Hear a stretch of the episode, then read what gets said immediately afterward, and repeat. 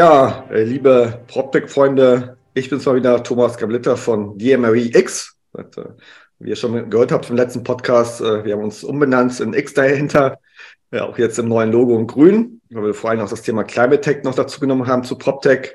Aber das werdet ihr im nächsten Podcast und auf den Magazin auch mitbekommen. Wir haben heute wieder im Podcast einen sehr spannenden Gast. Das ist Johannes Fütterer, der Gründer und Geschäftsführer von der Definion. Also der hat mich heute darauf hingewiesen, dass ich wieder falsch ausspreche. Jetzt schon wieder. Johannes, sag's doch mal gleich. Sag, Edifinion. Sag, sag kurz. Schön, dass ich bei dir sein darf, Thomas. Vielen Dank. Ähm, Edifion. Edifion. Edifion. Edifion, genau, richtig. Ich, ich werde es mir nie merken. Aber wie gesagt, deswegen hast du mich korrigiert. Und ich habe es auch heute im, im, äh, bei LinkedIn falsch geschrieben. Ich, ich werde mich bessern. Ich, ich, ich danke dir für die Korrektur. Ähm, ich bin lernbereit und auch beratungs-nicht resistent, wie manche das denken. Meine persönliche Motivation, diesen Namen durch die Branche zu treiben, genau. Und darauf zu achten, dass ihn jeder richtig schreibt. Ich, meine, aber ich, ich, ich muss ja auch sagen, mit meinem Namen Gavlitter wird, äh, schreiben mich viele per E-Mail Gavlitter mit ER am Ende, ja, weil das bekannter ist, ist im deutschen Sprachraum als äh, Gavlitter mit A. Also ich bin da auch äh, geläutert mit meinem Namen. Aber nichtsdestotrotz, vielen Dank. Johannes, vielen Dank, dass du heute wieder dabei bist. Und bevor wir in Diskussion einsteigen, jetzt auch zur Finanzierungsrunde, äh, ein paar Worte über dich und über äh, Definion. Äh, was ja, falsch. Macht. Wieder falsch, aber lassen wir es einfach. und äh, sag einfach ein paar Worte, äh, was ihr macht äh, mit, mit, mit eurer Company, mit euren äh, PropTech. Äh, und dann steigen wir nochmal ein in die Diskussion. Ihr habt ja vor kurzem oder diesen, äh, diese Woche 12 Millionen geraced in der Series A. Da würde ich gerne mit dir tiefer einsteigen, aber kurz nochmal jetzt zu dir und zu deiner Company, was ihr macht. Genau, also ich bin von Haus aus Wirtschaftsingenieur, habe in Aachen und Lausanne studiert, habe dann in Aachen in der Gebäudetechnik promoviert und dort eigentlich von Anfang an über das Thema Effizienz und fortschrittliche, Regel, fortschrittliche Regelung von Gebäudeenergiesystemen geforscht und ähm, 2000 15 dort auch eine Forschungsgruppe bekommen. Das Thema, dass Gebäude und äh, Städte, Quartiere effizienter und besser betrieben werden können, hatte die Bundesregierung damals stark umgetrieben und wir haben sehr viel Forschungsgelder auch bewilligt bekommen. Die Forschungsgruppe hatte dann 13 Leute und wir ja. waren eigentlich mit allen äh, großen Gebäudetechnik äh, oder Gebäudeautomations-OEMs auch äh, in Forschungsprojekten, also beispielsweise Honeywell, Johnson Controls, Siemens, Keeper und Peter, waren vier, mit denen wir auch in den Forschungsabteilungen gesprochen haben. Und damals war überhaupt kein Innovationswille in der Branche. Das kann man sich gar nicht vorstellen. Man hat eigentlich gute Ergebnisse, die lagen irgendwie, es war eigentlich alles relativ klar aus Forschungssicht. Okay, wir brauchen digitale Werkzeuge, um Gebäude zu analysieren, wie sie funktionieren, um sie besser zu betreiben. Aber Innovation wollte von den Protagonisten damals eigentlich keiner machen. Dann haben wir gesagt, okay, dann machen wir es selber und ähm, haben 2017, also die Idee kam Ende 2015, Anfang 2016 und äh, 2017 haben wir dann Diffing gegründet, genau. Ja, und heute haben wir um die äh, über 70 Kunden und ähm, knappe 50 Mitarbeiter aktuell. Sehr schön, sehr schön. Und wie gesagt, jetzt äh, viele von euch vielleicht Zuhörer, liebe Zuhörer, ihr habt es ja gehört oder auch wenn nicht, äh, äh ihr habt ja jetzt äh, diese Woche äh, 12 Millionen in der CSA geraced, also auch äh, aktuellen schwierigen Zeiten, ja, auch für PropTechs, wobei das Thema Nachhaltigkeit ja noch stark finanziert wird, was ich mitbekomme ähm, in den Gesprächen mit, mit ähm, anderen Kollegen, aber auch mit dem Markt. Aber sag mal ganz kurz zu der äh, 12 Millionen Runde. Ähm, wie ist das abgelaufen? Wie viele Investoren habt ihr angesprochen? Ähm, wie lange hat das gedauert? Wie waren die Vorbereitungen? Und dann sozusagen, was habt ihr wirklich mit den 12 Millionen jetzt vor? Wird das investiert in die Zukunft? Äh, wollt ihr euch auf Bali absetzen? Oder was habt ihr mit dem Geld vor? Und vielleicht nochmal zu der Runde. Äh, wer war mit dabei von den Investoren? Ja, waren es äh, aus der Immobilienbranche? Waren es strategische Investoren? Waren es VCs, Finanzinvestoren? Einfach, dass wir und die Zuhörer mitbekommen, wie läuft aktuell sowas ab? Ja? Und äh, was äh, fängt man mit so als Scale-up? Man sagt ja schon mit, mit äh, 50 Mitarbeitern und 70 Kunden ja schon kein richtiges Startup mehr. Und jetzt 2017, ja schon sechs Jahre her. Was habt ihr jetzt mit den äh, 12 Millionen vor? In welche Bereiche wollt ihr investieren? Und was habt ihr in den nächsten Jahren damit vor? Hast du mir alle Fragen auf einmal gestellt. Gut. Ja. Ich werde aber, ich werde aber nachhaken nochmal, keine, keine Angst. Okay, perfekt. Wo, wo fangen wir an? Vielleicht nochmal noch mal ganz kurz, was, was macht Edifin eigentlich? Also wir kümmern uns um die Gebäude, die schon stehen und nehmen alle Betriebsdaten auf, speichern die Betriebsdaten äh, zentral in einer Cloud-Plattform, analysieren den Status quo des Betriebs, finden dann meistens Ineffizienzen, beheben die Ineffizienzen mit zum Facility Management, Property Management für das Asset Management in den allermeisten Fällen und schalten dann unsere fortschrittliche Regelung auf, dass man auch wirklich im Dauerbetrieb effiziente oder den, das effizient, effizienztmöglichen Betrieb bekommt. Das, das machen wir. So, und das hat natürlich eine ganze Menge Mehrwerte. Einmal den direkten ähm, Nutzen der Kosteneinsparung, aber wenn man in Richtung Gebäudebewirtschaftung guckt, Fachkräftemangel, auch eine Digitalisierung, eine Effizienzsteigerung in, im Facility Management. So, dass grundsätzlich äh, haben wir da verschiedene Megatrends adressiert, ähm, Daten, Verfügbarkeit für das Asset Management, also wirklich datengetriebene Assetbewirtschaftung, es ist, ist ein weiterer Punkt und allgemein Digitalisierung, dass mit digitalen Tools in so einer Branche gearbeitet werden muss. Klar, das ist auch dein Thema, aber das ist jedem klar. Das heißt, wir hatten eine nicht sonderlich schlechte Ausgangssituation. Mhm. Ähm, wir konnten das auch mit einer gewissen Traction untermauern viel Kundeninteresse. Wir hatten Rollout-Bekundungen ähm, von, von größeren Unternehmen, unter anderem die AEW, die Romtechnik, aber auch die Art Invest, äh, Momeni-Gruppe. Das sind alles Kunden, die wirklich gesehen haben, okay, das ist gut und wir wollen damit jetzt deutlich in die Breite gehen. So, mit diesem Beweis in der Hinterhand und mit einem Thema, das auf verschiedene Megatrends setzt, konnten wir eigentlich schon mal in die in den ersten Ansprachen gehen und haben dann Ende 2021 ähm, haben wir auch in Pressemitteilung damals publiziert, eine Pre-Series A gemacht, okay. ähm, weil wir eben strategisches Interesse hatten bei unseren Kunden. Wie kam das? Ähm, Momini beispielsweise hat gesagt, okay, wir nehmen, wir setzen Edifion rigoros ein, das ist das beste Tool am Markt, wir brauchen das, wir brauchen das für unsere ähm, Real Estate äh, Management Strategie, aber da würden wir uns natürlich auch gerne beteiligen ähm, damit wir auch ein bisschen mhm. Einfluss haben, damit wir auch was davon haben, wenn wir das Startup eben weitertreiben. Ähm, ähnlich, äh, Dres und Sommer hat sich bei uns auch beteiligt, das ist ja auch ein Stratege, alle beide ja. nur zu kleinen Teilen. Ähm, genauso wie die Bauwens, die eben auch gesagt hat, als Bauunternehmen, als Projektentwickler, okay, für uns Projektentwicklungen macht das einfach Sinn, wenn man eine Cloud-Plattform in einer Entwicklung direkt mitdenkt. So, und das war der Grund zu sagen, okay, dann machen wir eine äh, Pre-Series A mit Strategen, nicht zu groß, das ist immer wichtig, wollen ja auch noch ein Venture Case bleiben und haben die dann abgeschlossen und sind dann weitergegangen. Anfang des Jahres war klar, wir wollen eigentlich, also Anfang des Jahres 2022 war klar, gut, wir wollen jetzt wirklich eine große Runde machen. Und dann haben wir uns auch professionelle Unterstützung geholt. Also die Julia Alt, ähm, Global Digital Real Estate Leader von ähm, PwC, ähm, ist unsere Advisorin. Advi okay. Advisorin äh, ist, äh, ist, ist, Beraterin von uns gewesen, hat uns im, im, Team gecoacht, in der Strategie gecoacht und auch mal erklärt, wie das so mit dem großen Real Estate äh, Finance oder, oder ähm, PropTech Financing eigentlich funktioniert.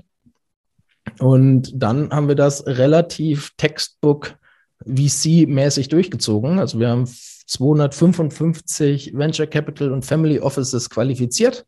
Welches investiert in dieser Branche? Wer ist irgendwie spannend? Und ähm, haben dann einen, äh, ja, so einen Outreach in Wellen, also alle Woche 20, 20 30, die wir angeschrieben haben, ähm, insgesamt über acht Monate lang wow. mit 120 Leuten äh, mit 120 ähm, in potenziellen Investoren ähm, eben in den Austausch gegangen, wovon wir dann 75 Rückmeldungen hatten.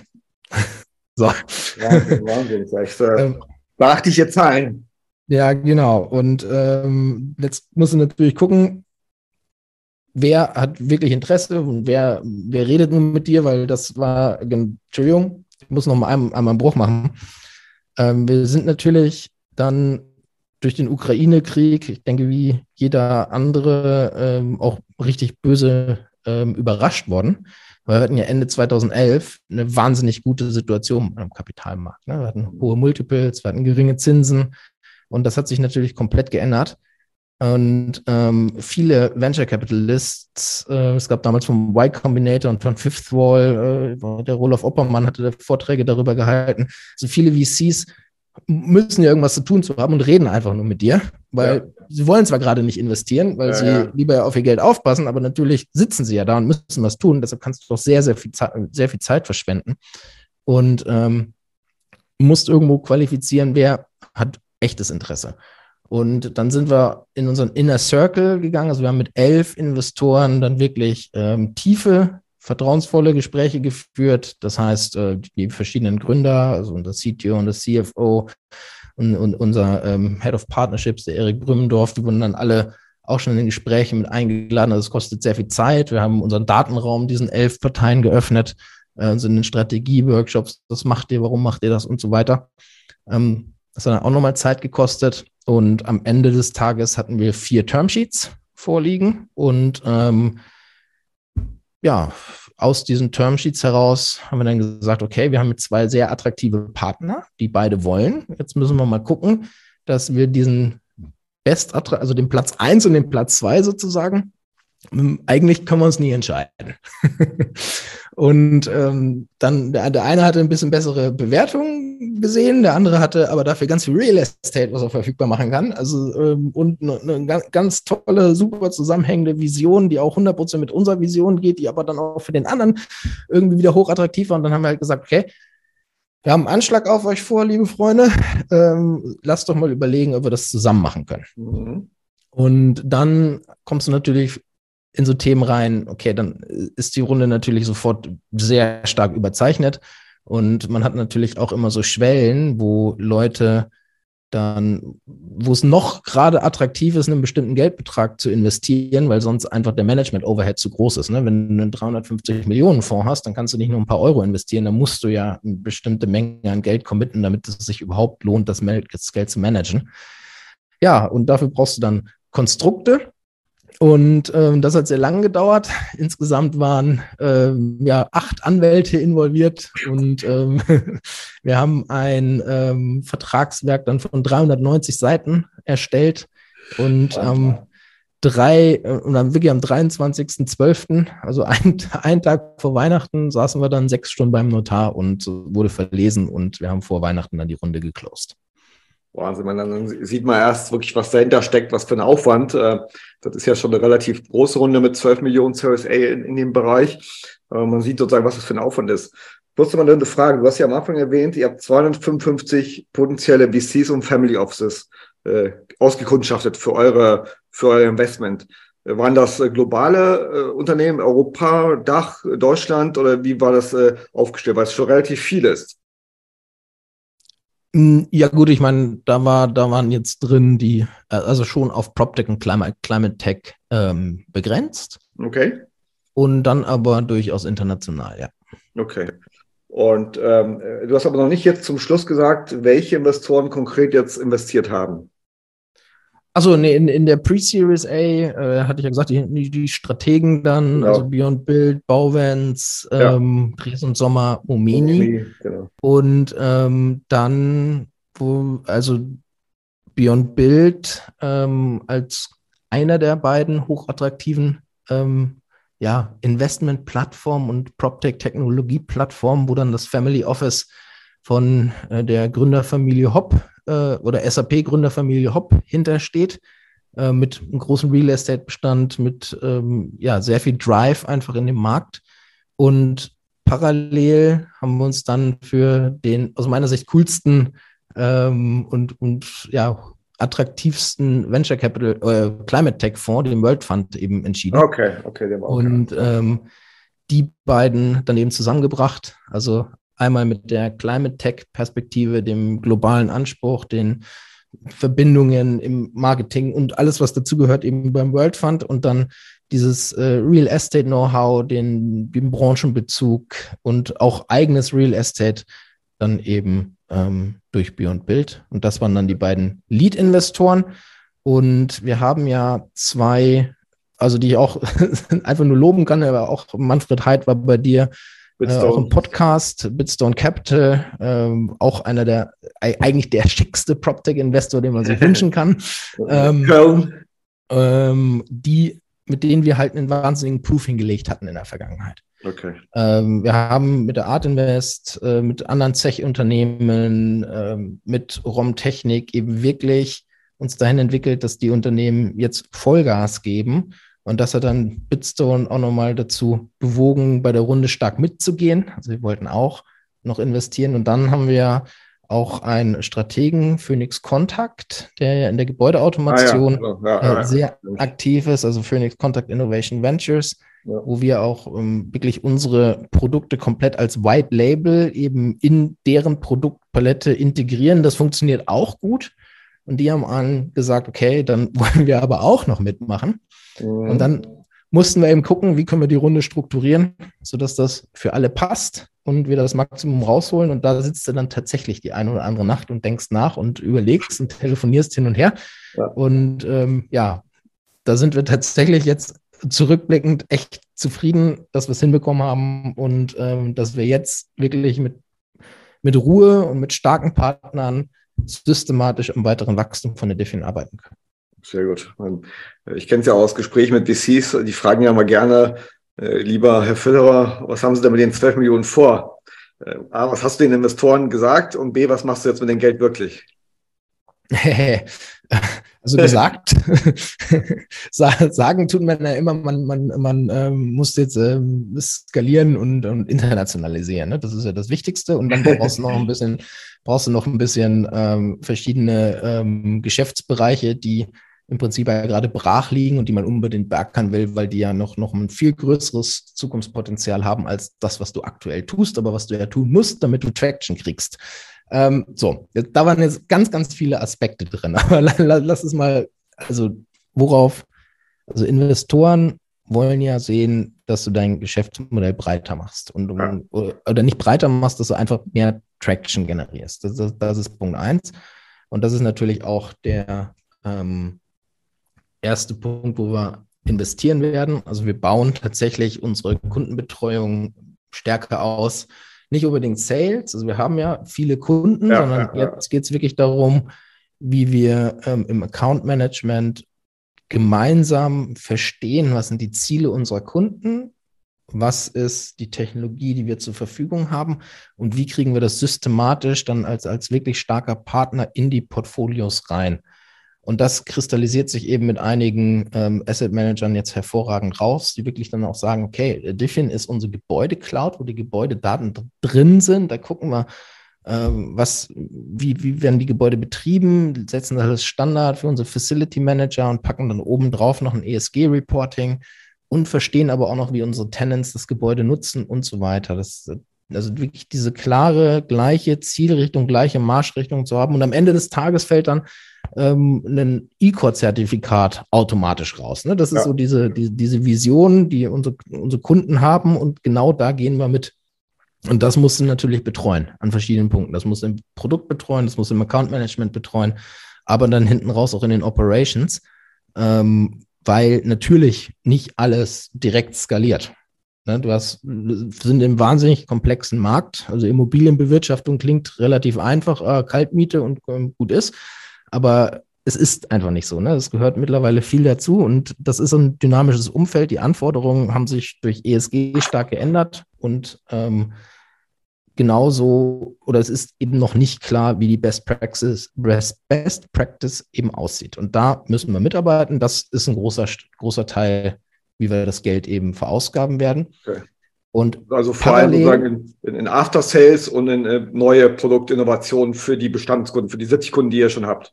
Genau, so und jetzt haben wir natürlich ein, und jetzt adressieren wir aus Leidenschaft und äh, gemeinsam mit dem Gerrit Bode, äh, der auch bei uns äh, einer der äh, großen Entwicklungsingenieure bei uns ist, hatte ich 2016 schon ein Paper veröffentlicht über ähm, Demand-Side-Management, flexible Last aus Gebäuden. Und das Thema ist ähm, für mich eigentlich das spannendste Thema, das wir aktuell haben, weil ähm, wir bauen erneuerbare Energien aus, wir bauen Wind, Photovoltaik aus, das ist hochgradig volatil. Wir haben zu wenig Übertragungsleistung, das heißt, wir müssen dezentral agieren. Und wir, also im, im deutschen Stromnetz. Und wir haben viel zu wenig Speicherkapazität. So, aber den, die größte Batterie und die größte dezentrale Strom, ähm, Stromverbraucher, der steht schon. Oder flexibler Stromverbrauch, der steht schon. Das ist der Gebäudebestand. Ja, ja, ja. Wir können den eigentlich digital ertüchtigen, um auf Netzanforderungen zu reagieren. Und dann wird es super spannend. Das heißt, wenn ich viel Strom habe äh, aus Wind, aus Sonne, kann ich Gebäude mit Wärmepumpen vorheizen? Kann ich ähm, besseren thermischen Komfort in Office Spaces realisieren, indem ich die Befeuchtung hochfahre? Im, mhm. im Winter beispielsweise. Wir haben ganz viel Flexibilitäten, die ich nutzen kann, aber gleichzeitig, wenn ich keinen Wind habe und keine Sonne habe, dann kann ich im Gebäude die Belüftung leicht reduzieren. Oder ich kann sie teilweise, wenn ich die Kunden oder die, die Mieter mitnehme, auch mal 15 Minuten ausschalten. Da fallen richtig starke Lasten ab vom Netz. Ich kann Gebäude ähm, zwei Stunden lang nicht beheizen. Das sind alles Flexibilitäten, die ich habe. Und das wollen wir nehmen, zusammenführen und als Netzdienstleistung dann auch im Verbund mit anderen Partnern eben anbieten. Und so können wir es schaffen, die ja, Energiewende in Europa mindestens, aber auch weltweit wirklich ganz stark voranzubringen und wirklich da eine Schlüsseltechnologie zu sein. Mhm. Und das ist ein Punkt, wo wir aktuell mit vier großen Projekten in vier Quartieren vorangehen, die aber noch nicht, wo wir, wo wir jetzt noch kein Marktoffering haben. Klar, wir können Demand-Side-Management für Kunden, also Lastabfall, sowas können wir natürlich anbieten, aber wir haben noch kein klares Offering da drin und das wollen wir entwickeln und das macht auch wahnsinnig viel Spaß. Sehr schön. Auf jeden Fall mega, mega spannendes Thema.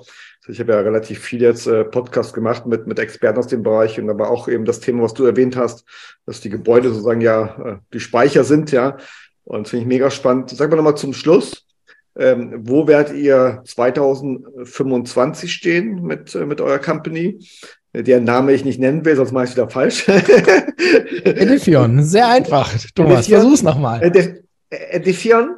Ja, richtig. Sehr, sehr gut, gut, sehr gut. Und äh, reichen die 12 Millionen bis dahin oder wann platt in die nächste Runde? Das müssen wir gucken. Das, das kann, kann ich jetzt noch nicht sagen.